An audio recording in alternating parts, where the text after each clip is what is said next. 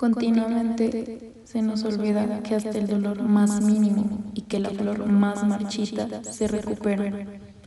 Toma tus audífonos y bienvenidos a Good Kids.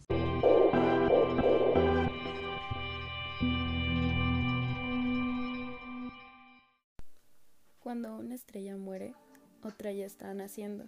Y así sucede con los humanos, objetos y demás.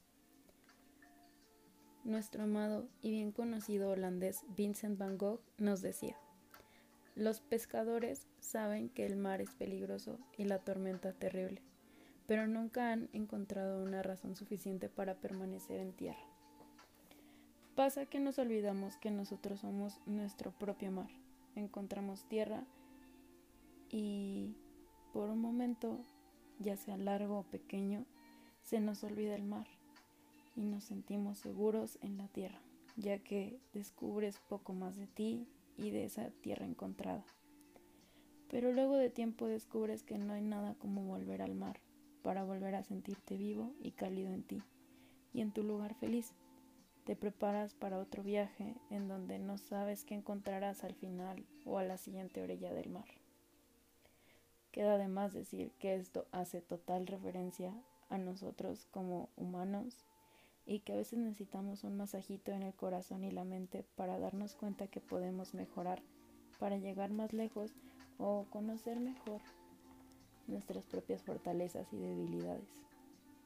También es verdad que el tiempo y la terapia lo curan absolutamente todo, pero nunca en el momento que debería ser. No nos damos cuenta de eso porque llegamos a sentir que ante la peor situación nunca llegará la cura, la paz o la tranquilidad. En otras palabras, de vez en cuando dejar la basura en su lugar y limpiar todo es bueno, tan bueno como una sopita caliente cuando estás enfermo. Vamos a hablar de un tema bastante pedido y es la dependencia, emocional. Un tema bastante pedido y alguna vez escuché decir que el famoso en mis tiempos no existía eso. Y qué humerismo tan cabrón, porque déjenme decirles que siempre ha existido. La dependencia emocional ocurre cuando establecemos una fuerte conexión con otra persona. Esto ocurre normalmente cuando estamos en una relación y se caracteriza por la fuerte necesidad de estar con otra persona y el miedo constante a que la relación termine y tener un sentimiento meramente ojete. Hoy en día, un problema bastante sonado y mucho más frecuente que una persona tome terapia y esto gracias a que desarrolló una dependencia emocional. Investigando y curioseando, llegué a la conclusión de que el 49% de las mujeres suelen ser más propensas a una dependencia emocional, mientras que el 51% son hombres. También aquí se lanza un falso mito en el que idealizamos y romantizamos el confiar 100% y deber saber todo de la otra persona y puede llevarnos hasta la paranoia o la excesiva vinculación afectiva. Nos correlaciona también con un trastorno de apego. Generalmente las personas que desarrollan una dependencia emocional establecen vínculos caracterizados por un apego ansioso o inseguro. O sea que uno de los dos tiene un miedo muy cabrón a que la relación termine. Esto puede llegar a ser un patrón en que este caso la persona que desarrolló una DE lo repite en diferentes relaciones a lo largo de su vida. Y a diferencia de un trastorno de personalidad dependiente, solo ocurre cuando está en una relación. Pasemos a algo un poquito más importante que son las características más notables de una persona que desarrolla una DE. Es la baja autoestima, la inseguridad, los miedos irracionales, el sentimiento permanente de vacío y créanme que yo creo hasta este punto que todos hemos quizá pasado por ese tipo de cosas, pero no nos damos cuenta. Hay personas en las que realmente se les desarrolla al punto de hacer lo que mencioné anteriormente y algunos no. No soy experta, pero creo que después de todo lo que he leído, este, he entendido un poquito más a qué se refiere. pero bueno, también este, está la dificultad para abstraerse del ámbito de pareja, los pensamientos obsesivos vinculados al ámbito de pareja, la desconfianza, el alto grado de sufrimiento, el miedo a la soledad y la sumisión extrema. O sea, me he dado cuenta que la mente es tan, tan cabrona y tan poderosa como para llevarnos a tener ese tipo de síntomas por el querer estar a la de fuerzas con una persona ya que estableciste un vínculo tan cabrón con esa persona, ¿saben?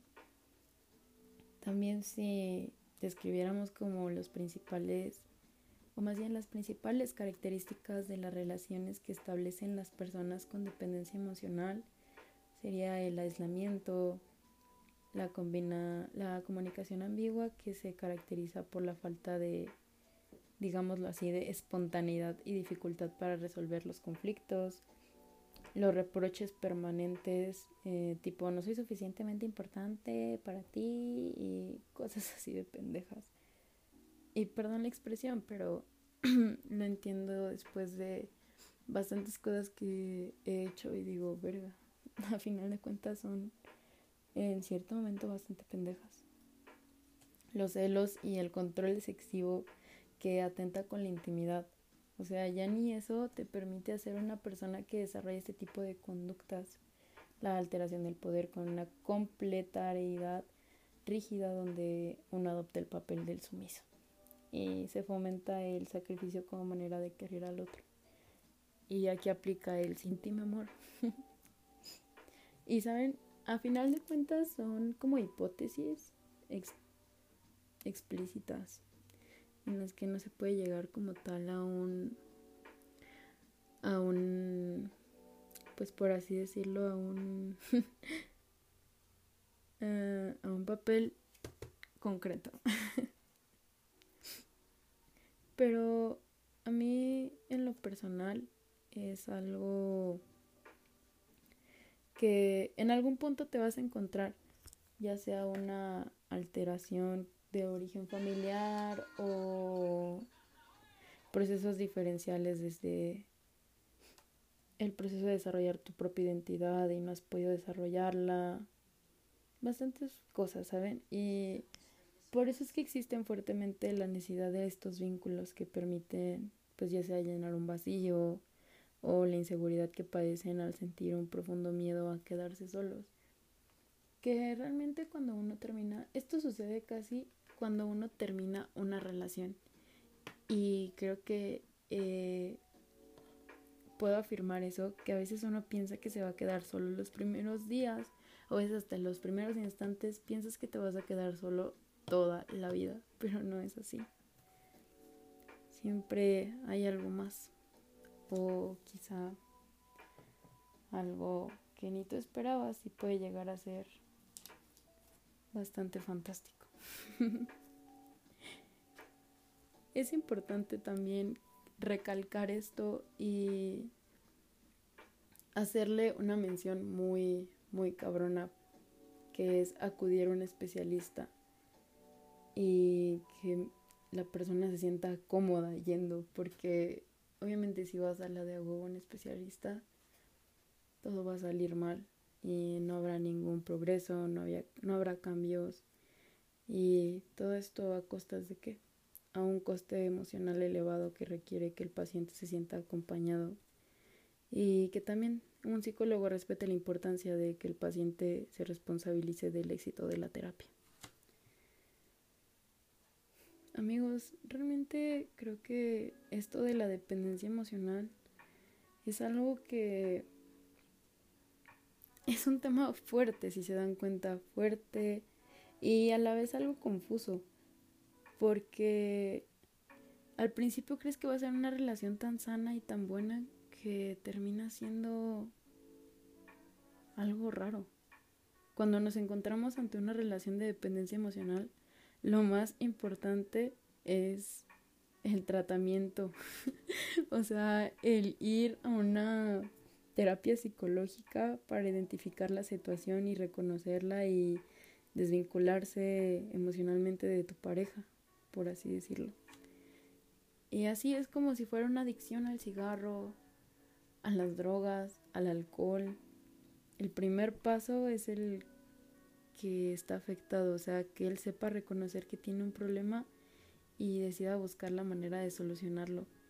Y ese es el punto más difícil, ya que una persona dependiente no logra encontrar pues el factor que diga por sí mismo, sabes que sí soy.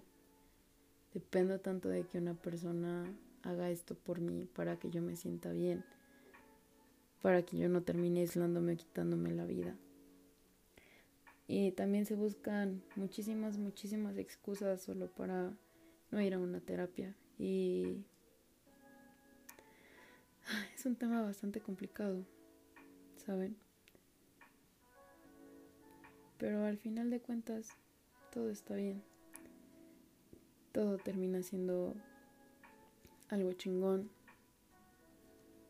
Todo termina pasando y cuando no encuentran ayuda, algo muy malo debe estar pasando dentro de tu mente, pero al final siempre hay una solución. Y como lo dije, el tiempo y la terapia lo curan absolutamente todo. En fin, el último es que detrás de todo siempre hay una solución. Siempre. El amor, claro que lo puede todo si es algo sano, algo real y algo que no te afecte a tu salud mental. Pero hay tantas preguntas a las que se les puede dar un sí y a las que se les puede dar un no, que tendría que rifarme una hora, dos horas, tres horas o quizá toda la vida para contestar todas las preguntas acerca de lo que es el amor y lo que es una dependencia emocional que nunca terminaría.